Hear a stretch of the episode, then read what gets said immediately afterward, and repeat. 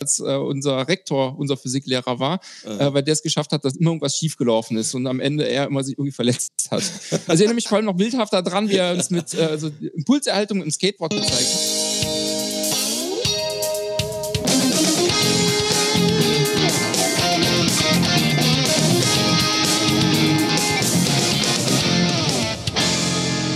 Herzlich willkommen zu einer neuen Folge des Edofunk Podcasts.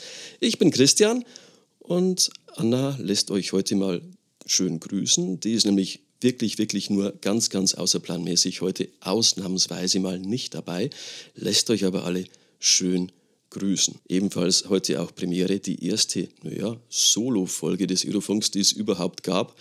Mal schauen, wie ich das meistern kann. Aber ich bin mir sicher, unser Gast wird mir heute alles, was er kann, in seiner Macht Stehende tun, um mich zu unterstützen. So, wie leite ich unseren Gast jetzt heute ein? Naja, ganz kurze Geschichte. Mein Kumpel im Lehrerzimmer, der Franz, schöne Grüße an der Stelle, Lehrer für Mathe und Physik und der schwärmt mir als Deutschlehrer immer vor, ja, Physik, er kann das so, so wirklich sehr, sehr anschaulich und cool erklären und so weiter. Will mir aber nie verraten, wie das dann wirklich konkret im Unterricht aussehen kann. Und jetzt, jetzt habe ich einfach die Faxen dicke, ja. Und da habe ich mir jetzt einfach heute jemand eingeladen, der mir da hoffentlich helfen kann, dieses Geheimnis der Physik zu lüften. Und ja, ich würde sagen, heiß mir willkommen, Sebastian Starks. Hi, kannst du mich hören? Ja, hallo, klar und deutlich. Super. Hi Sebastian, du, stellen wir dich doch einfach mal unserer Hörerschaft vor. Beschreib dich doch mal bitte in drei Hashtags. ähm, sind jetzt vielleicht ein bisschen generische Hashtags, aber ich würde jetzt mal die Sachen nehmen, die ähm, äh, mein Leben am meisten ausmachen im Moment. Ist auf jeden Fall als erstes äh, Hashtag Vater, Hashtag Physiker und Hashtag Nerd. Die Nerds, ja, ja. Welche Art von Nerd? Wie würdest du dich da beschreiben? Ja, da wollte ich mich halt nicht so richtig festlegen. Ne? Also, ähm, äh, ich meine, als Physiker ist man eh schon so ein bisschen in der Nerd-Gegend unterwegs. Äh, aber einer der Gründe, warum ich halt auch ähm, letztendlich VFox entwickelt habe, ist, dass ich schon immer unheimlich gern programmiert habe, unheimlich viel Computerkram gemacht habe. Äh, hobbymäßig bin ich da auch unheimlich mit einigen Projekten unterwegs und äh, es war am einfachsten zusammenzufassen als Nerd. Mhm. Genau, deine App, die, die, die VFox-App, die habe ich dann auch das eine oder andere Mal auf unseren äh, iPads der Schüler gesehen. Magst du mir mal und uns allen hier kurz erklären, was Phyfox denn eigentlich ist? Ähm, ja, also VFox ist eine App, die ähm, erstmal den, den, den Schülerinnen und Schülern Zugriff auf die Sensoren im Handy gibt, äh, um halt das Handy als Messgerät zu benutzen. Ähm, bekommt man jetzt nicht unbedingt mit. Also der eine Sensor, der, der, der langweiligste ist, so zumindest von der, von, vom Überraschungsgrad, den kennt natürlich jeder, ist das Mikrofon. Oh. Äh, da kann man natürlich Akustikexperimente mitmachen. Mhm. Aber äh, was man, was viele vielleicht gar nicht so direkt mitbekommen, ist, wir haben noch einen Beschleunigungssensor drin, wir haben ein Gyroskop drin, wir haben einen Luftdrucksensor drin, wir haben einen Helligkeitssensor drin, äh, was haben wir noch? Wir haben jetzt bei neueren Dingen natürlich äh, LIDAR, beziehungsweise bei das Ding Time of Flight. Ja. Ähm, also der Tiefensensor von der Kamera. Ähm, da kann VFox zum Beispiel auch den von der Face ID-Kamera nutzen. Das mhm. heißt also, bei fast jedem iPhone hat man dann ein Tiefenmessgerät mit drin. Ähm, Magnetometer haben die meisten Handys. Also alles tolle Messgeräte Alter, eigentlich. Alter. Du willst mir sagen, dass, genau. du sagst, dass, dass mein Handy die ganzen Sensoren hat. Ich, und ich brauche eigentlich nur Mikro, Kamera. Und das Ding hat sogar einen Ich weiß jetzt nicht genau, was für ein Handy du hast, aber im Kontext vermute ich mal, dass es ein iPhone ist. dann hast du die alle. Kein Kommentar. also ja, es kommt tatsächlich ein bisschen aufs Handy an. Ne? Also ja. ähm, Beschleunigungssensor hat wirklich jedes Gerät. Die haben die, haben die alle. Mikrofon, klar, sonst wäre es kein Handy, sonst wäre es ein Taschencomputer, ja, Tablet, keine Ahnung was, ja. ähm, problematisch sind eigentlich, äh, oder was heißt problematisch, also wo man sich nicht ganz sicher sein kann, ist dann eher so inzwischen halt eben LIDAR, halt dieser Tiefensensor für die Kamera, das ist halt eher so ein Gimmick für Augmented Reality, was viele erstmal gar nicht wahrnehmen, oder ja, eben ja. für Face ID. Ähm, und Drucksensor ist halt, sag mal, der eine Sensor, den wir echt gern haben, weil man tolle Experimente machen kann, der aber so ein bisschen im Unterricht schwierig ist, weil man gucken muss, welche, welche Handys haben den wirklich. Ne? Also die iPhones okay. haben den eigentlich, außer damals das erste SE, aber sonst haben die den alle. Mhm. Und in der Android-Welt sage ich immer so, wenn die etwa, wenn das Gerät etwa halb so teuer ist wie ein iPhone, ab da ungefähr sind die dann auch drin. Aber ähm, ne, gerade da kann man natürlich auch sehr günstige Geräte haben, da fehlen dann okay. die Luftdrucksensoren schnell du, mal. Du bevor wir jetzt dann gleich nachher noch tiefer in die Thematik einsteigen, wie bist du denn jetzt überhaupt auf diese Idee gekommen, eine solche App zu entwickeln? Ähm, da muss man erstmal ehrlich sagen, wir sind gar nicht die erste App, die in der Art funktioniert. Also da mhm. gab es vor uns schon ein paar. Ähm, gibt ein paar von den Lehrmittelherstellern, die dann schon ein bisschen die Sensoren rausgegeben haben. Von Pasco ist einer relativ bekannt in Deutschland, glaube ich, schon immer gewesen. Ähm, Weltweit die bekannteste war eigentlich eher Physics Toolbox, hat vielleicht schon mal jemand gehört. Äh, und dann hat es sich so begeben, dass ähm, ja eigentlich der Bruder von meinem Chef von der Osterfeier ähm, dem gezeigt hat, ey, guck mal, was mein Handy kann. Also, äh. weil dieser Bruder, der ist halt äh, auch in der Didaktik unterwegs. Ähm, mhm. Mein Chef und ich äh, sind eigentlich, also Professor Stampfer, äh, sind, ähm, die, äh, kommen eigentlich aus der Festkörperphysik. Und äh, nachdem er das von seinem Bruder gezeigt bekommen hat, hat er mir das begeistert gezeigt. Hier, guck mal, weißt du, was dein Handy alles kann? Und ich hatte ja, deswegen Hashtag Nerd, vorher schon mal ein bisschen mit Apps rumgespielt und habe gesagt, ja, wusste ich, kann ich machen. Ne? Und äh, habe mal ein bisschen rumgespielt und, und, sind auf die Idee gekommen, wir schreiben für unsere Vorlesung, das war wirklich gar nicht gedacht als so ein großes ja. Projekt, schreiben wir eine App, die auch sowas macht, aber zugeschnitten auf unsere Vorlesung, was wir dann Experimenten machen wollten. Und dann ist die gewachsen, gewachsen, gewachsen und irgendwann haben wir gesagt, okay, das Ding veröffentlichen wir mal. Und ähm, also wollten wir eh zur Vorlesung veröffentlichen und die Studis auch bequem drankommen. Ja, und dann haben wir gemerkt, der Rest der Welt ist auch daran interessiert und äh, ein paar Sachen kann die besser als die anderen Apps. Und ähm, ja, jetzt äh, sitze ich hier und erzähle davon. Ich stelle mir das ja so vor, so äh, à la Big Bang Theory, da, da sitzt jetzt ein Haufen Nerds, Klammer auf Physiker, Klammer zu, zusammen und äh, brainstormen da und, und dann am Ende des Tages kommt dann wirklich sowas raus. Also ich finde das ja cool. Was ich auch cool fände, ist, wenn du mir vielleicht verrätst, welche Art von Schüler du denn eigentlich früher so gewesen bist vor deiner Laufbahn als Physiker? welche, welche Typen von Schülern kommen denn in Frage? also, Alle. Ähm, also, äh, ich glaube, typisch für Physiker ist, äh, ist halt so der, ähm, ja, äh, der, der halt äh, in der Regel derjenige ist, der die Mathehausaufgaben halt äh, vor der Schule kurz eben runterschreibt. Genau. Also, ne, ja, genau, ne? Aber gleichzeitig auch nicht unbedingt derjenige, der bei äh, jeder Party und bei jedem Event vorne weg ist, sondern so ein bisschen, so ein, muss ich auch sagen, dann ein bisschen der menschenscheuere Typ eher. Ne? Aber, okay. Ja. Weil, weil ich fand es immer faszinierend, ähm, ähm, wenn man in der Klasse so, so universales Genie hat. Gut in Mathe, gut in Deutsch, Englisch und dann auch noch gut in Sport. Wie verhasst sind denn solche Typen bitte? Also ich war weder gut. Definitiv nicht. okay, okay. Erinnere dich doch jetzt mal ganz kurz bitte an deinen Physikunterricht als Schüler.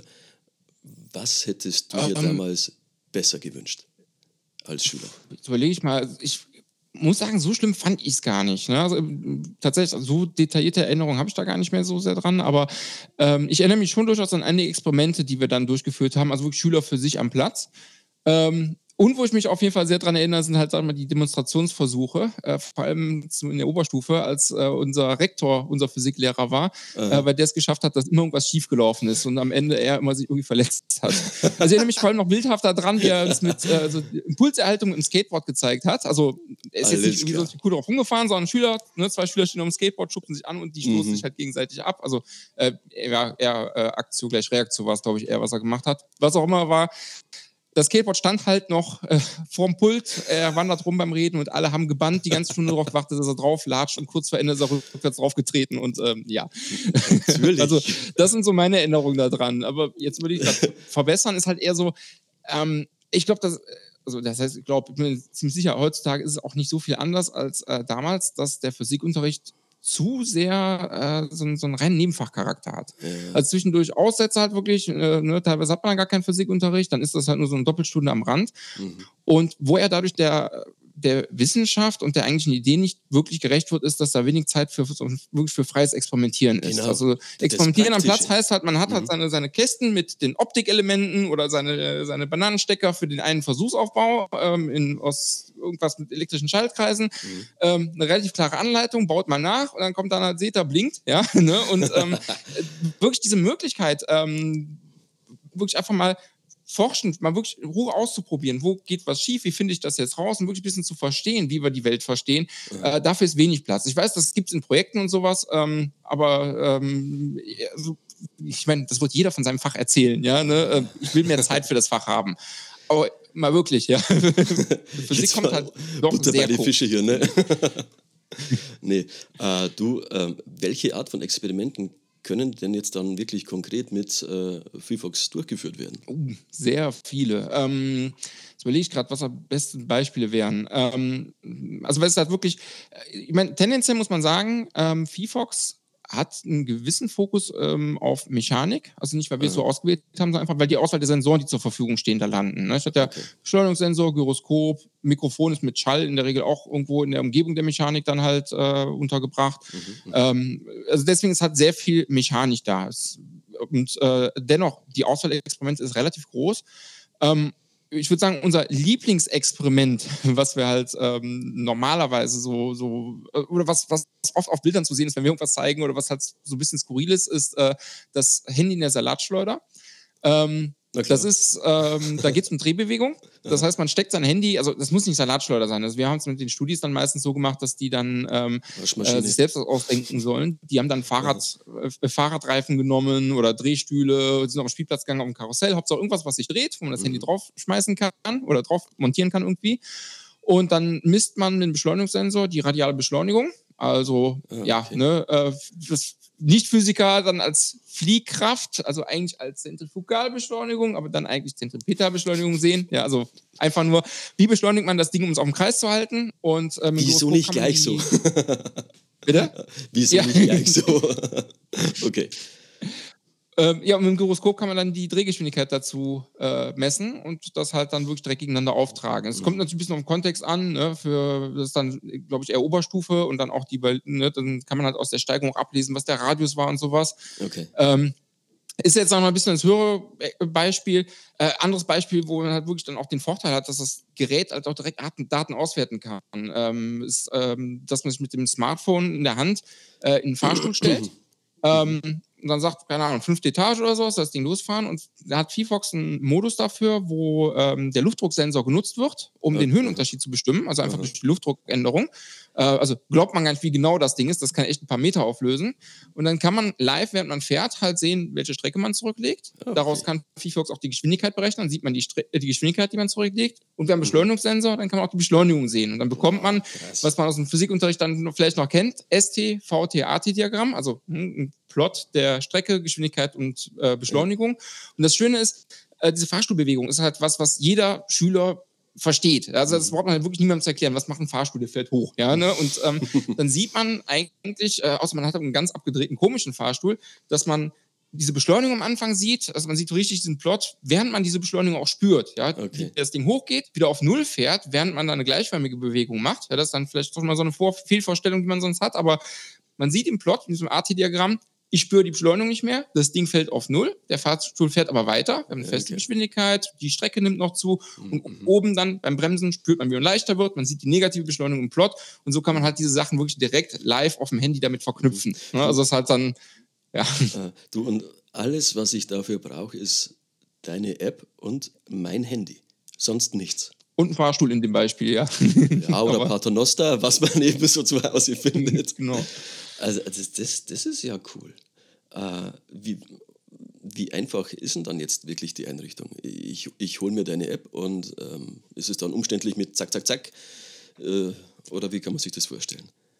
Ähm, äh, das kommt ein bisschen darauf an, was man machen will. Also erstmal Installation einfach aus dem App Store oder Play Store, je nachdem, wo man da unterwegs ist. Ähm, mhm. und das Nutzungskonzept ist darauf ausgelegt, dass ja, also dass die Schüler darin nicht verlaufen. Ähm, mhm, mhm. Also wenn man die App aufmacht, sieht man erstmal eine lange Liste von Experimenten. Was die App nicht macht, ist, äh, sie gibt jetzt keine Anleitung, von wegen mach jetzt dieses Experiment oder jenes Experiment. Ähm, überlegen wir auch immer wieder mal, ob wir sowas machen wollen. Das ist natürlich einerseits von uns so eine, so eine Frage, wie viel will man jetzt wirklich ein bisschen in die App einbauen. Aber es ist auch die Frage, wie es im Unterricht genutzt wird. Meistens will eben die Lehrkraft anleiten und äh, Arbeitsblätter zu geben und will nicht, dass Schüler, die jetzt eine App extra für den Unterricht installiert haben, erstmal 50 Dialoge wegklicken müssen, wo ja. die App dann sagt, mhm. ey, probier doch mal das, probier doch mal das, probier doch mal das. Ähm, mhm. das ist zum Beispiel auch so eine Sache, ähm, viel erklären wir über Videos, die auf YouTube eingebunden sind. Die ja, sind aber in der App auch bewusst nicht auf der Startseite, äh, sondern so ein bisschen so ein Menü versteckt, wenn man zum mhm. Experiment eine Erklärung haben will, weil ansonsten eben nach dem Öffnen die Schüler erstmal alle auf YouTube unterwegs sind, sich diese Videos angucken und, und äh, da, da wird keiner widerstehen können. Ne? genau. Äh, aber stattdessen ist halt das Konzept trotzdem, dass halt im Hauptmenü ähm, alle möglichen Experimente aufgeführt sind, sagen wir so unsere Standardexperimente. Und die Idee ist, dass halt ähm, für die, diese Standardexperimente äh, Schülerinnen oder Schüler einfach im Grunde in der Liste das Richtige auswählen müssen. das antippen, dann öffnet sich eine Ansicht, wo dann schon alles vorkonfiguriert ist, welcher Sensor wird aufgetragen, wie wird der ausgewertet, muss was gemittelt werden und sonst irgendwas. Genau die Sachen sind alle in der App versteckt, dass man ah, okay. die nicht extra auswählen muss, weil mhm. so ein Messgerät kann halt sonst komplex werden. Ne? Also wenn man dann mhm. sagt, okay, wir brauchen jetzt das Beispiel mit dem Aufzug zum Beispiel. Ne? Also mhm. ähm, da ist im Grunde hinterlegt, wir brauchen den Luftdrucksensor, äh, wir müssen da die barometrische Höhenformel drauf anwenden, um die Strecke zu, äh, rauszubekommen. Wir machen eine numerische Ableitung, an die Geschwindigkeit ja. zu kommen. Dann muss noch der Beschleunigungssensor aufgetragen werden. Das eine kommt auf die X-Achse und auf die Y-Achse, die und die Beschriftung. Äh, das will halt man nicht alles zusammenklicken, sondern das ist halt direkt in dem Menüpunkt, wenn man halt runterscrollt zum Aufzugsexperiment, ist das halt alles hinterlegt. Das heißt also jetzt, um die endlich die Frage zu beantworten, für das Experiment scrollen die Schüler runter, ja. klicken auf Aufzug und dann drücken auf den Startbutton und das Experiment läuft. Und das war's. Aber das ist dann natürlich, das sind jetzt diese Standardexperimente. Ne? Das ist halt so ein bisschen der Nachteil, erstmal, wenn man es sich so anhört, ähm, dass halt viele Einstellungen dann erstmal nicht verfügbar sind. Sondern was wir gemacht haben stattdessen, ist, dass äh, die ähm, die ganzen Einstellungen im Grunde ähm, über ein eigenes Dateiformat hinterlegt werden. Also dieses uh, Experiment okay. Fahrstuhl mhm. ähm, ist nicht hardcoded, wie man sagen würde. Das ist nicht im Programmcode hinterlegt, sondern es ist eigentlich ähm, so, ein, so, ein, eigenes Dateiformat, was wir definiert haben, was diese ganzen Sachen festlegt. Also eben, was sagte, ne, der, den Sensor brauchen wir, die mathematischen Operationen machen wir, so legen wir es auf die Graphen.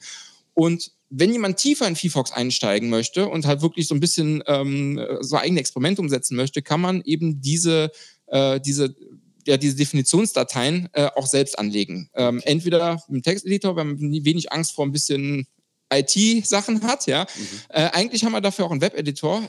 Da muss nur ein kleines Sternchen gerade dran hängen, ähm, der wird gerade bearbeitet. Der alte funktioniert noch, aber wenn man sich jetzt angewöhnt, in ein paar Monaten kommt hoffentlich der neue.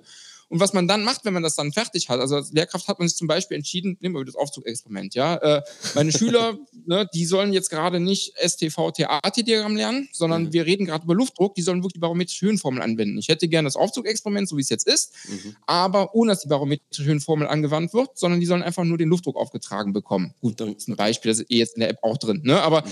ähm, dann könnte man entweder von null auf das erstellen oder die, das existierende Experiment öffnen, diese Konfiguration bearbeiten. Was man dann macht, den, damit die Schüler alle diese Konfiguration haben und das nicht auch nachmachen müssen, äh, man kann einen QR-Code generieren, der dann äh, ähm, auf diese Konfiguration verweist. Ja, genau. Und das ja. heißt also, die Lehrkraft muss sich ein bisschen mit VFox auseinandersetzen, wenn man so was Exotisches machen will. Aber für die Schüler heißt das nachher dann, auf dem Arbeitsblatt ist irgendwo QR-Code, den scannt man aus VFox heraus ein und dann hat man genau die Ansicht, genau die Achsenbeschriftung, genau die Erklärungen, genau die Berechnung, sonst was, was man braucht für dieses Arbeitsblatt. Mhm. Und die Schüler müssten eben nicht erst selbst irgendwie sagen, okay, wir wollen jetzt einen Beschleunigungssensor das, das dahin plotten und was weiß du ich was. Fuchs, das, das finde ich ja schlau.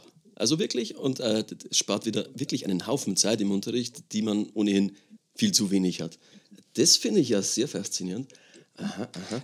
Also Einziger diese, Haken ja. ist eben, ne, bis der neue Editor wieder funktioniert, kostet ein bisschen Zeit in der Vorbereitung, sich da reinzufuchsen. Ne? Ja, aber, aber ja. ich, ich habe da schon mal reingeguckt und ähm, sogar, ich, sogar ich fand mich schnell zurecht. Und was mich mit am meisten auch äh, natürlich abgeholt hat, das ist natürlich äh, der Applausometer. Ich glaube, so heißt er. am Ende einer Der ist tatsächlich Stunde. mal für einen Science Slam bei uns an der Uni gebastelt worden. Und haben wir gedacht, den können wir auch in die App packen. das, das, ist cool. Und natürlich auch äh, dein, dein Aufzug, Fahrstuhl-Experiment. Äh, das, ah ja, da fällt mir spontan noch was ein. Wir sprechen jetzt die ganze Zeit von VFox und ähm, am Handy. Würde das Ganze jetzt auch bei mir auf dem Tablet laufen? Äh, ja, genau. Also mhm. ähm, jetzt überlege ich gerade, ob es irgendwelche Tablets gibt, die aus irgendeinem Grund rausfallen, aber es funktioniert halt eben, äh, es hat ganz normale äh, äh, iOS-App, das heißt, ne, auf dem iPad läuft es. Ich meine, iPads sind halt auch so die Standarddinger, die man dann irgendwo auslegt, so als äh, Demonstrationsding. Mhm. Ähm, und auf Android-Tablets funktioniert es auch. Mhm, mh, mh. Ich nur kurz überlegen, Windows gibt es jetzt schon eine Weile nicht mehr als Tablet, ne? Also da braucht man das nicht ein Sternchen zu machen, da wird es nicht drauf laufen. Aber. Okay, okay. Hm. Ähm, wir haben jetzt gerade eben schon äh, dieses Beispiel mit dem, mit dem Aufzug besprochen. Das finde ich sehr, sehr anschaulich und äh, ja, schon beeindruckend. Fällt dir jetzt spontan noch äh, vielleicht ein anderes Unterrichtsszenario ein, weil jetzt nicht unbedingt jede Schule einen Aufzug hat? Ja, ja, genau. Also der Aufzug ist so ein bisschen, äh, der Aufzug ist ja so eine Hausaufgabenaufgabe, ne? Dann vielleicht noch gekoppelt mit der Challenge, wer findet den schnellsten Aufzug in der Stadt? äh, ist dann vielleicht ein bisschen blöd für die Bank nebenan, wenn alle Schüler am nächsten, also erstmal nach dem Unterricht da reinrennen, einmal hochfahren, wieder runterfahren. Ne? Aber, genau. ähm, ich würde sagen, ich glaube, da ein schönes Beispiel ist noch das niederschwelligste Experiment. Man muss ja so ein bisschen sagen, die ähm, ein Mehrwert von VFox natürlich gegenüber klassischen Experimenten. Also wenn man zum Beispiel denkt, weiß nicht, man kann VFox natürlich ein Pendel ausmessen, aber ein mhm. Pendel ist natürlich auch erstmal super in einem Feder und mit einer Masse dran, um zu verstehen, was ein Pendel ist. Ne? Deswegen, okay. der Mehrwert von VFox ist meistens erstmal äh, Datenerfassung und dass man es direkt in Graphen erstellen kann. Mhm. Das ist aber gleichzeitig dann natürlich eine Einschränkung in der Schule, weil das eben die älteren Schüler besser eigentlich, also eigentlich erst die älteren Schüler bewusst genug verstehen, um halt dann auch Physik mitzunehmen und nicht mit dem mhm. Ablesen des. Graphen beschäftigt zu sein. Ähm, aber das Beispiel, wo es, äh, das niederschwelligste Beispiel, was wir also von unseren Standardexperimenten haben, ist die Messung der Schallgeschwindigkeit, äh, wo man eben keine Graphen ablesen muss. Mhm. Ähm, das machen wir über eine Funktion in VFox, die nennen wir die akustische Stoppuhr. Ähm, da nutzt man jetzt wirklich diesen langweiligen Sensor, das Mikrofon, ja, mhm. Und VFox kann dann äh, da stellt man im Grunde eine Sensitivität ein, so eine Schwelle, ab der es auslöst. Und dann kann man einfach Geräusche machen, in Hände klatschen. Ja, und äh, bei dem Geräusch startet die Stoppuhr. Und wenn man nochmal klatscht, stoppt Stimmt. die wieder. Ah, okay. Und weil so ein Mikrofon ähm, mit 48 Kilohertz samplet, also 48.000 Messwerte pro Sekunde aufnimmt, ähm, genau. kann man mhm. Genau, also zeitlich kann man da bequem Millisekunden auflösen. Äh, es kommt ein bisschen aufs Experiment an. Das ist in der Regel nicht eine Einschränkung vom Mikrofon. Es hat einfach erst so eine Schallwelle, ist halt nicht ein Sample, der über der Schwelle ist und der nächste runter, sondern es ist halt, ne, es hat eine Schwingung, die einschwingt und so. Deswegen ist es jetzt nicht 1 durch 48.000, was man erreicht, aber Millisekunden sind durchaus machbar. Und Schallgeschwindig dieses Schallgeschwindigkeitsexperiment funktioniert dann so: Man braucht zwei Schüler, ähm, zwei Schülerinnen und Schüler. Äh, man braucht zwei Smartphones, also jeder von denen ne, hat dann idealerweise einfach eins. Die stellen sich im Abstand von, von fünf Metern etwa hin. Kann man auch variieren, aber fünf Meter klappt für uns eigentlich ganz gut. Äh, dann machen die beide ihre akustische Stoppuhr in VFox scharf, also dass die jetzt bereit wird zu messen. und dann klatscht scharf. der erste in die Hände. Super. Bitte? Der Terminus, machen äh. ihre äh, Handys scharf, okay. Ja, genau. Also, Entsichern, äh, okay. Ja nicht, mhm. Genau, oder setzt es zurück oder wie auch immer. Ne? Ähm, und dann klatscht einer von den beiden in die Hände und zwar so laut, dass beide Handys starten. Jetzt ist es natürlich so, weil die fünf Meter auseinander sind. Das eine Handy hat dann ein bisschen eher gestartet als das andere. Ne? Das heißt, da kommt gleich die Sache der Schallgeschwindigkeit rein. Jetzt hat man erstmal beide Uhren, die hochzählen. Äh, wenn der jetzt wieder in die Handy klatschen würde, würden die einfach stoppen und beim Stopp wäre dieselbe Verzögerung. Ne? Deswegen macht man nicht, sondern der eine hat die gestartet ähm, und äh, am anderen Ende, äh, ne, wer auch immer da als, äh, mhm. noch als Schülerin oder Schüler dann steht, äh, klatscht in die Hände, um zu stoppen. Und der Trick ist jetzt dabei, ähm, dass äh, die Schülerin am anderen Ende muss nicht irgendwie sofort reagieren. Das ist kein Reaktionstest, das ist nicht irgendeine Schallgeschwindigkeitsmessung, wo man irgendwie ein Licht sieht und sofort auch irgendwas irgendwie reagieren muss, mhm. äh, sondern im Grunde am anderen Ende, die kann, wenn die möchte, erstmal äh, einen Kaffee trinken, macht man als Schüler noch nicht so sehr, macht man Döner essen. Ja. ähm, und das heißt also, die Uhr an dem Ende von, von, der, von, der, von der Schülerin da ähm, startet durch das Klatschgeräusch des, Schüler, des ersten Schülers ähm, und endet eben mit dem Klatschgeräusch der Schülerin. Das heißt, diese Uhr hat nur die Zeit gemessen, die sie zum Döneressen brauchte, in dem mhm. Beispiel jetzt. Mhm, mh. Die andere Uhr am, äh, von dem, am ersten Schüler ist mit dem Klatschgeräusch gestartet, ist schon gelaufen, während der Schall brauchte, sich auszubreiten zur Stoppuhr der Schülerin.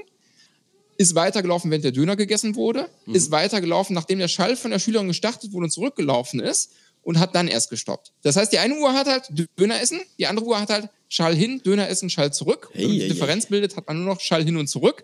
Und damit hat man eben die zweifache Laufzeit über die Strecke, die man da hat. Das heißt mhm. also am Ende, es, ich, ich, ich tanze gerade ein bisschen rum mit der Erklärung, ich bin gewohnt, dabei was zu zeigen. Ich meine, hier die Teilnehmer live haben ja auch eine Kamera, ich aber ich denke gerade an den Podcast. Ich denke, wer denkt sich sowas aus? Da käme ich ja in 100 Jahren nicht drauf.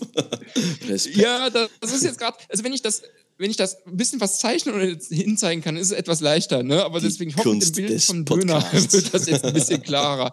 ähm, aber das Schöne ist halt, die Schüler können halt einfach nur mit ihrem Handy, äh, mit, eigentlich muss man Abstand mal messen. Wobei, wenn es nicht so genau sein muss, reicht vielleicht auch ein paar Schritte zu zählen. Ja. Ähm, und dann Mathemati äh, mathematisch mit Plus mal Minus geteilt, ja, ähm, kommen die an die Schallgeschwindigkeit und ähm, mit ein bisschen geschickt erklären, geschickt als in unserem Demonstrationsvideo, das will ich mal neu machen, die Erklärung ist auch ein bisschen chaotisch, ähm, könnt ihr halt leicht nachvollziehen, mit einer einfachen Messung, einer sehr direkten Messung halt die Schallgeschwindigkeit zu bestimmen. Das ist nicht super genau, also die Temperaturabhängigkeit ja, der Physik ist jetzt eh nicht so die messen. präziseste aller Wissenschaften. naja, kommt auf den Kontext an, ne? aber in dem Fall ist halt wirklich so, man kriegt was raus so von 300 bis 370 Meter pro Sekunde. Ne? Wenn man es so richtig sorgfältig macht, geht es oh. vielleicht auch ein bisschen genauer. Ähm, ne? Aber äh, es hat ein einfaches Experiment, dass halt wirklich jeder Schüler mehr oder weniger direkt durchführen kann und äh, was halt eben nicht erfordert, dass man Graphen abliest oder irgendwelche kompliziertere Mathematik braucht. Ähm, mhm. Es halt wirklich einfach eine, eine, eigentlich eine sehr präzise Zeitmessung und ein bisschen geschickte Experimentanordnung, um mit der Differenz dann mhm. zum Ergebnis zu kommen. So, jetzt hätte ich mein Experiment abgeschlossen, habe die Daten auf meinem mobilen Endgerät. Kann ich diese Daten dann in irgendeiner Form exportieren und mit denen weiterarbeiten? Ähm, ja, klar. Ähm, also ich meine jetzt bei dem, bei diesem akustischen Stoppuhr-Experiment, das ist halt einfach eine Zahl. Ne? Das ist halt die Zeit, die gemessen wurde. Da mhm. muss man natürlich nicht viel exportieren. Aber äh, die anderen Messungen, wo dann wirklich so ein Graph entsteht und wo man halt äh, dann die Beschleunigung gemessen hat über die Zeit oder dieses Aufzugexperiment, ähm, da geht man VFox einfach in so ein, ja, so, nee, ist in dem Fall kein Hamburger Menü, wir haben drei Punkte da, ne, aber auf so ein Kontextmenü auf wie immer, okay. äh, geht auf Daten exportieren und äh, dann kann man eben auch sich aussuchen, wie man es gerne hätte. Man kann entweder im Excel-Format äh, exportieren, also wirklich direkt so eine Excel-Tabelle mhm. äh, oder eine CSV-Datei. Und ähm, naja, so, dann kommt halt, sag mal, die, äh, äh, die Handy-Ebene. Ich weiß, als VFox neu war, gab es dann mehrere, mehrere, Leute, die gefragt haben, uh, wie speichere ich das jetzt irgendwie äh, auf dem Datenträger oder so? Mhm. Ähm, es läuft natürlich so, wie man es halt auf dem Handy normalerweise hat. Äh, dann kommt das Teilenmenü, dann kann man eben seine Excel-Datei oder CSV-Datei an die Apps weitergeben, die man dann nutzen möchte. Ne? Das ist dann halt idealerweise was Bequemes, ein Cloud-Speicher empfehle ich dann. Ne? Also, weiß ja. nicht, Dropbox, OneDrive, iCloud, was auch immer. Die dann hat man es halt direkt am Rechner genau. vielleicht. Mhm. Ne? Genau, oder man kann sich per Mail irgendwie schicken oder einem Schüler schicken oder per WhatsApp oder sonst was. Alles, alle Apps, die irgendwelche Dateien annehmen können, halt dann eigentlich weiterverarbeiten. Und so hat man dann eigentlich die Daten. Ne? Ähm, das ist halt die, sagen wir mal, die Standardvariante. Was man vielleicht noch erwähnen kann, da ist, äh, wir haben noch eine Funktion, die nennt sich Fernzugriff. Ähm, Erklär mal. Da kann man. Bitte? Erklär mal. Ja, genau, erklär mal. Ich muss mal irgendwie lauter machen, irgendwie, weil ich, ich hoffe, dass kein Echo dann entsteht. Alles gut, ähm, alles gut. Die, also ähm, Fernzugriff funktioniert so: ähm, also wählt man auch einfach Menü an, dann startet im Grunde in der App ein Webserver ähm, und ähm, der zeigt dann unten an, unter folgender Adresse kann man das Handy erreichen. Das geht nicht übers Internet, ganz bewusst nicht. Ne? Also wir wollen da jetzt nicht irgendeine Cloud, einen Cloud-Dienst oder so haben oder so haben. Das ist komplett im lokalen Netzwerk.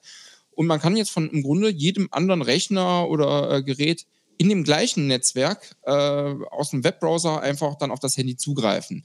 Da bekommt man ein Interface, das sieht fast genauso aus wie äh, VFox selbst. Äh, also die Graphen sehen so aus, das Layout ist ungefähr so.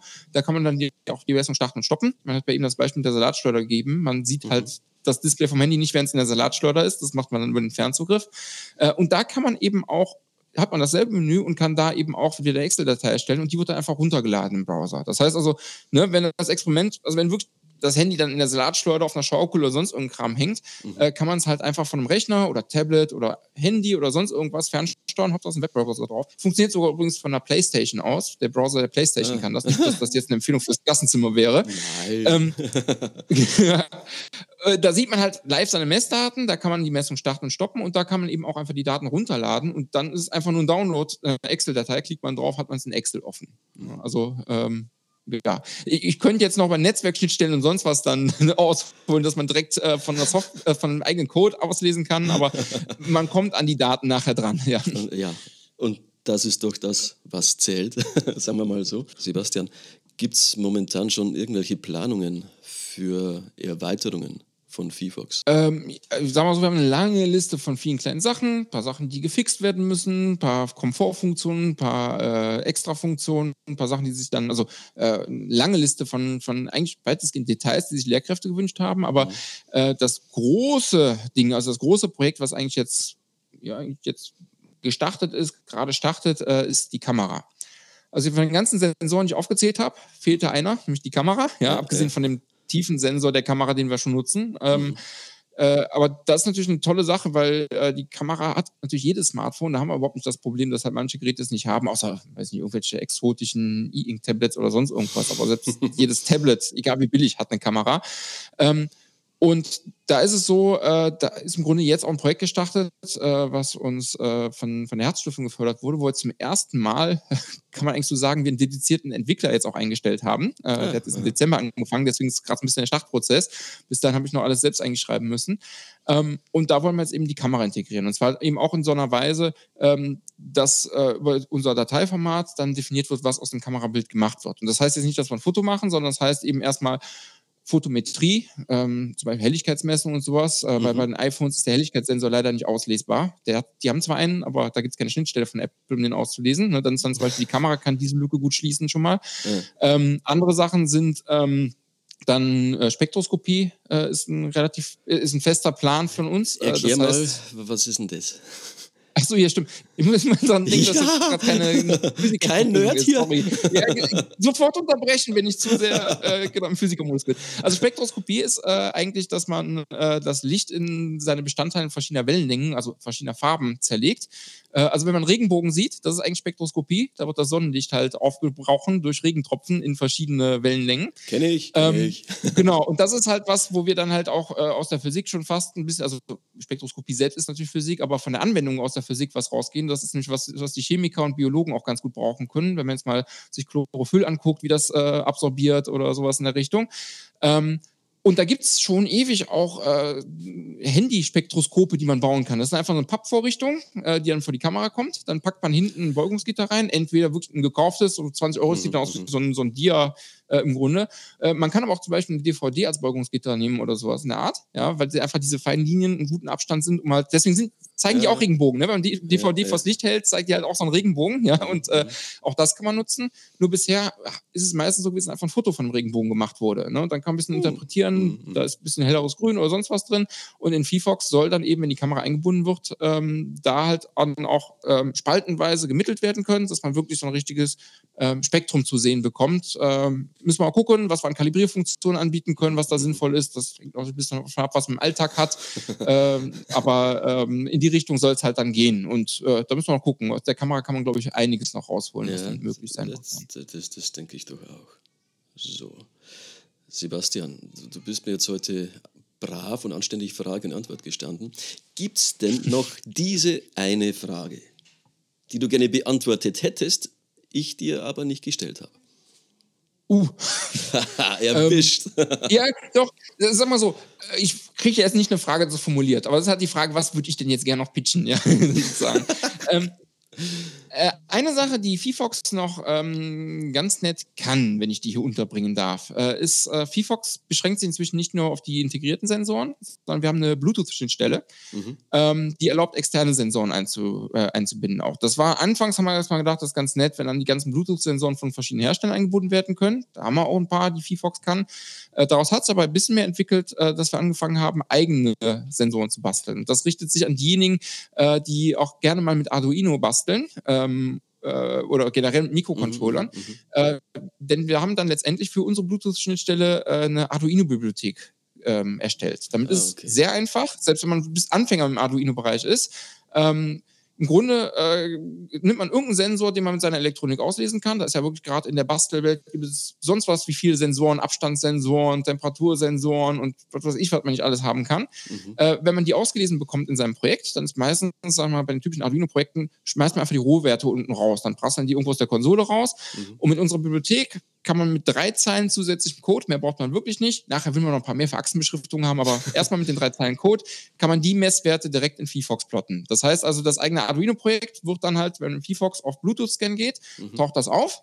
Kann man auch eigen benennen, braucht man wieder eine extra Zeile, ne? aber mit den drei Zeilen heißt das mal VFox-Experiment oder sowas, wählt es aus und dann kann man eben den, das eigene Messgerät, was man gebaut hat, gegen die Zeit plotten. Und da ist halt wirklich eine ganze Menge möglich, wenn man da so ein bisschen, das wäre so ein bisschen schon Affinität zu Arduino hat oder auch MicroPython, unterstützt man auch inzwischen. Okay. Ähm, und ein, ein Sternchen ist halt noch, man braucht natürlich einen passenden Mikrocontroller, der auch Bluetooth kann. Also der Standard Arduino Uno hat kein Bluetooth, da können wir natürlich nichts machen, aber mhm. es gibt einen Haufen Arduino Nanos mit Bluetooth, es gibt den ESP32, wem der, also wer bei ESP32 aufhorcht, wer so Bastler ist, dass er das Ding kennt, auf jeden Fall bei, bei uns reingucken. ähm, äh, also wir haben halt, es gibt halt eine Arduino-Bibliothek. Die installiert man einfach aus der Arduino-IDE. Wer die mal benutzt hat, einfach mal nach VFox suchen und äh, da findet man lauter Beispiele. Ähm, das ist was, was ich glaube, was viele, die VFox mal ausprobieren, das ganz nett finden, nicht direkt mitkriegen, dass es das auch gibt, mhm. was aber, glaube ich, tatsächlich ähm, äh, je nach Unterricht entweder einfach nur zum Basteln des eigenen Experiments, äh, aber auch wenn es dann halt irgendwelche Projekte mit Schülern geht, äh, dann doch vieles von diesen Physik- und Arduino-Sachen, wo es auch ja viel gibt, mhm. äh, nochmal schön ergänzt. Also, lieber Sebastian, ich finde, man, man merkt dir wirklich an, dass du für dein Fach und ich, ich nenne es jetzt mal einfach Mission, die du da hast, du brennst dafür. Ich finde das echt cool, wenn man solche Leute wie dich auch dann äh, im Physikunterricht vorn am, am Pult stehen hat, wenn die aufwarten mit ja, einer ähnlichen Methodenvielfalt. Und man merkt dir ganz einfach an, ja, ich wiederhole mich gern, du brennst für dein Thema, für dein Fach. Also äh, Chapeau, sogar ich habe jetzt irgendwie Bock äh, mit der App äh, ein wenig rum zu experimentieren und für viele andere werden hier wahrscheinlich äh, in den letzten Minuten hin und wieder mal ein paar Fachbegriffe gefallen sein, die man jetzt nicht unbedingt sofort gleich versteht, fällt dann eher in die Kategorie nerdiges Nischenwissen. Aber wir haben jetzt noch Zeit für Fragen, zum Beispiel aus dem Chat. Und da schauen wir doch jetzt gleich mal rein. Ich lese das einfach völlig random vor. Eine Frage, die Namen lasse ich weg. Lassen sich auch andere Sensoren einbeziehen, zum Beispiel die TI-Sensoren und Datenlogger. Ich habe keine ähm, Ahnung, was das ist. Also ich muss sagen, ich bin jetzt auch nicht ganz sicher, welche Sensoren exakt jetzt gemeint sind. Von Texas Instruments haben wir, ähm, gibt es den äh, Sensor-Tag. Das ist, sag ich mal, so ein Entwickler-Plattforms-Gimmick-Sensor-Test. Dingi, ja.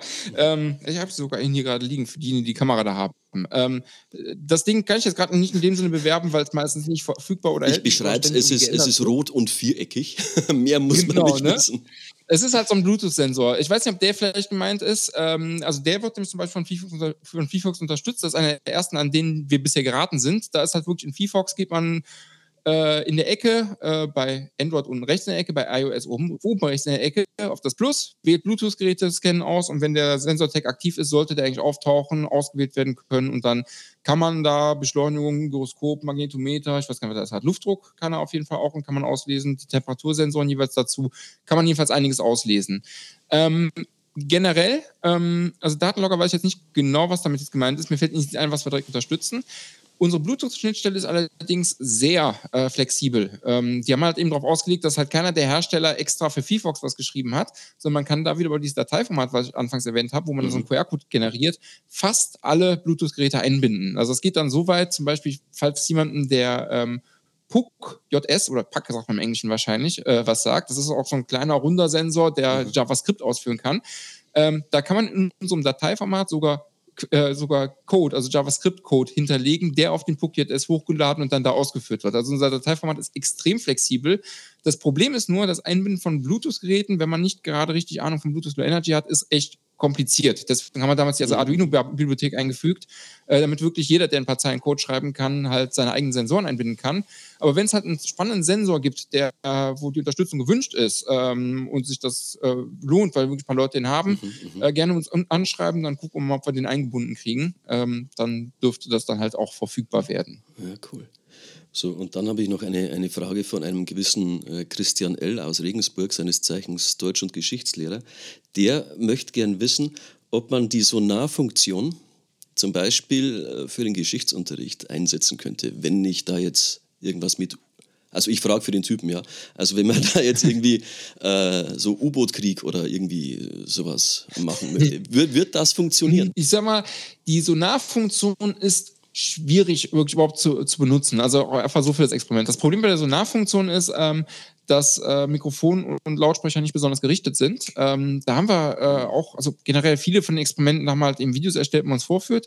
Äh, da haben wir auf YouTube ein Video, wo wir ungefähr zeigen, wie das genutzt werden sollte, wie es funktioniert, weil wenn man die jetzt einfach nur so auspackt, das ist so, so das Lustige, die macht, wenn man die einfach testet, fängt ja direkt an loszuknacken, wenn man das, den Lautsprecher nicht leise gemacht hat. Das ist in Workshops immer toll, da merkt man, wer gerade anfängt, die App auszuprobieren, ja, aber ähm, das ist halt, äh, äh, wenn man einfach im Raum die startet, äh, kann man nicht einfach das Handy auf irgendeine Wand ausrichten, sondern man sieht halt Signale von Decke, von Boden, von allem möglichen drumherum und in der Klasse einfach so eingesetzt wird, das einfach, es wird halt ein kaum interpretierbarer Chaosgraph. Man muss schon ein bisschen gezieltes Setup machen mhm. mit, äh, ähm, in dem Video haben wir so eine Schaumstoffbox, weil es einfach Verpackung war, die wir gerade rumfliegen hatten. Ähm, aber ein paar Kissen und so ein Kram ist halt ganz gut, um wirklich eine gezielte Richtung zu machen da kann man natürlich drüber wunderbar das Prinzip von Sonar erklären. Ähm, da ist ein bisschen die Frage, wie viel Zeit vom, vom Geschichtsunterricht im Physikunterricht geopfert werden kann. Mich freut natürlich sehr, wenn da viel Physik schon vermittelt wird.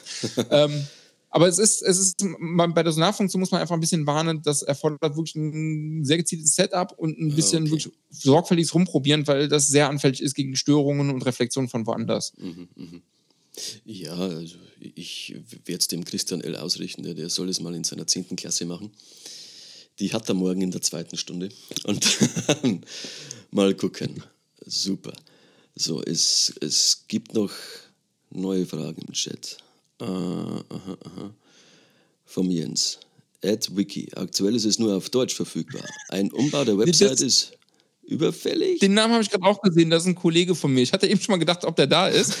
äh, das, äh, das ist eine Antwort, die er, glaube ich, jemand anderem im Chat gegeben hat. Ist mir gerade auch ins Auge gesprungen. Also äh, vielleicht ah, okay. da an der Stelle, ähm, wer uns kontaktiert und Fragen hat, äh, da ist erstens haben wir ein tolles Forum, äh, wo Jens moderiert. Äh, unser E-Mail-Support, da landet man beim Jens, der da gerade erwähnt wurde. Mhm. und der ist auch derjenige, den, den, man am häufigsten antrifft von uns, der halt Lehrerfortbildung und sowas gibt. Ähm, deswegen, ah, hallo ah, an Jens. Punkt. Cool. Ich glaube, das mhm. war jetzt der eine Eintrag im gesamten Chat, der keine Frage war. Ah, ah, auch cool.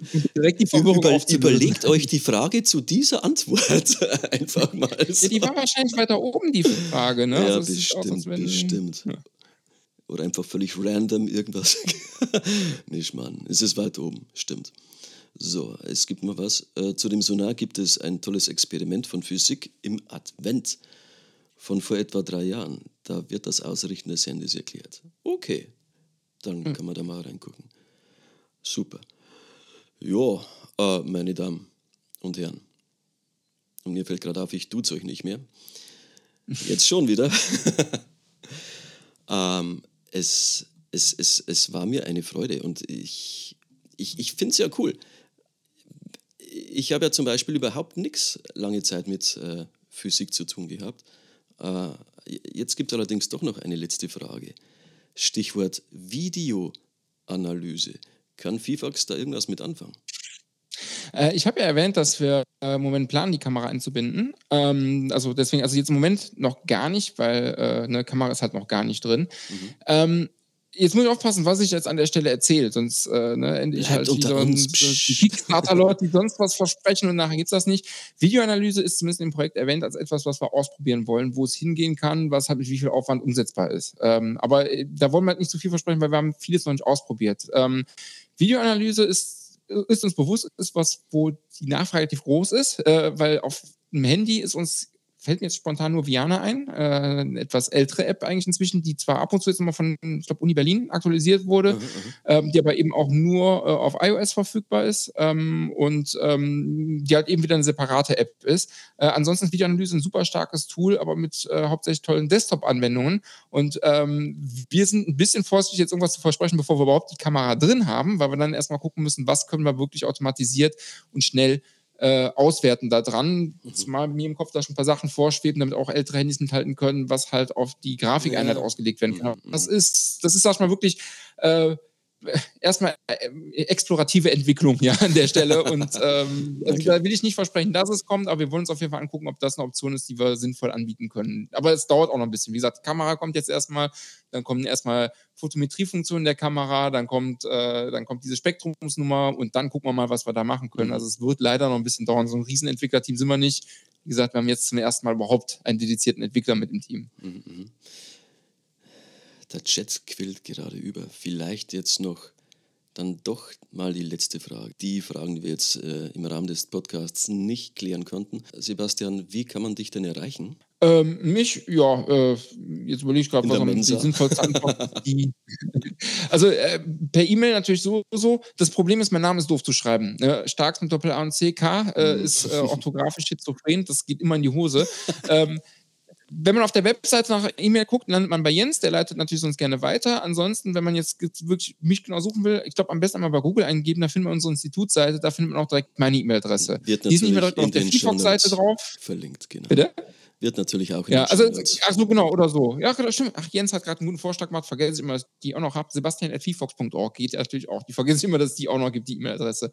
Genau. Also ähm, auf der, auf der VFox-Seite, ich glaube, irgendwo steht es auch nochmal irgendwo, aber die allgemeine Kontaktseite haben wir jetzt inzwischen auf Jens umgeleitet, weil die Kommunikation macht. Das heißt aber jetzt natürlich nicht, dass hier in der, äh, ne, äh, in der äh, intimen Runde hier man nicht, mich nicht auch direkt kontaktieren dürfte. Ne? Es ist halt nur den, den Großteil haben wir einmal durch Jens geleitet. Aber äh, ja, sebastian.fifox.org.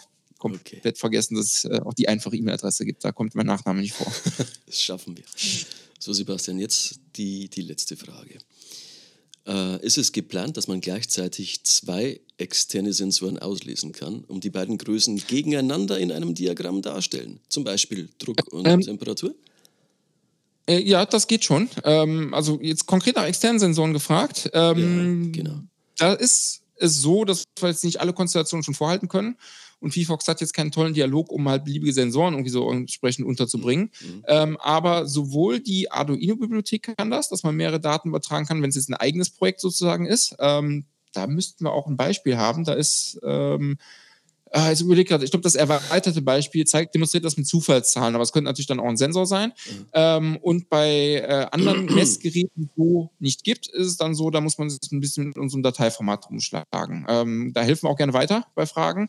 Ähm, wer sich selbst reinfuchsen will, dem empfehle ich die ähm, auf äh, GitHub, also irgendwo auf irgendwo auf der VFox-Seite ist halt auch der Quellcode von VFox verlinkt. Mhm. Da ist auch ein Repository, wo unsere Experimente hinterlegt sind. Also wirklich die Dateien, die die Experimente in VFox definieren. Also das, was in dem Hauptmenü als Liste da ist. Ja, da sieht man halt, wie wir die umgesetzt haben. Und wenn man die als Vorlage nimmt und äh, ich rede halt immer drum rum, das ist ein XML-Format, wem das was sagt, ja, ähm, kann da reingucken und im Grunde von zwei Sensoren das zusammenkopieren und dürfte relativ schnell da ankommen. Aber wie gesagt, gerne im Forum oder uns direkt fragen, äh, da helfen wir auch gerne. Mhm. Äh, es ist definitiv schon eine Weile möglich. Wir haben auch schon vor ich glaube, vor vier Jahren oder so gab es das schon, dass ähm, es gibt in Amerika relativ verbreitet oder kam es immer so vor, äh, Bluetooth-Sensor, ähm, wer ist Pocket Lab heißen die.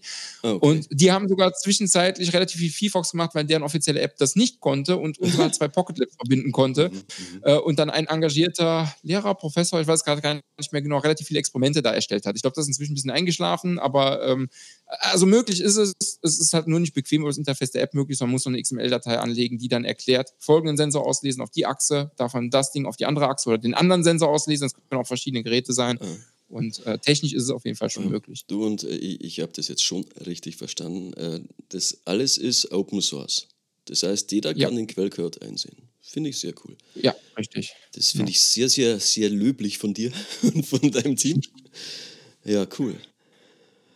Ja, die Zeit ist dann doch schon etwas vorangeschritten.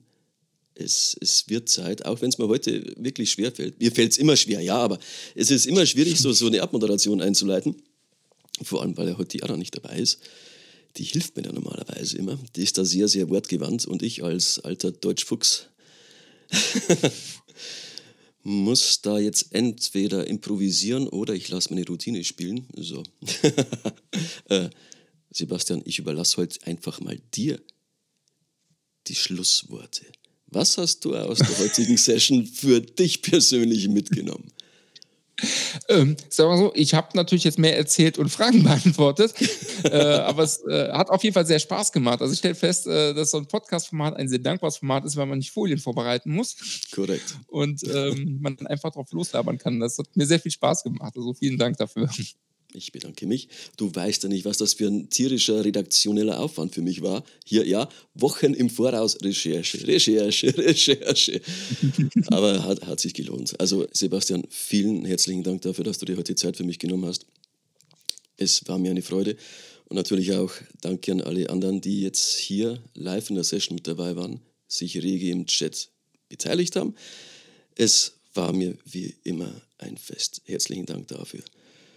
Und hiermit beschließe ich die heutige Folge des Edufunks. Schön war's.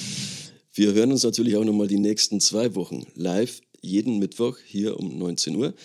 Würde mich freuen, wenn wir uns sehen und dann natürlich später auch nochmal hören.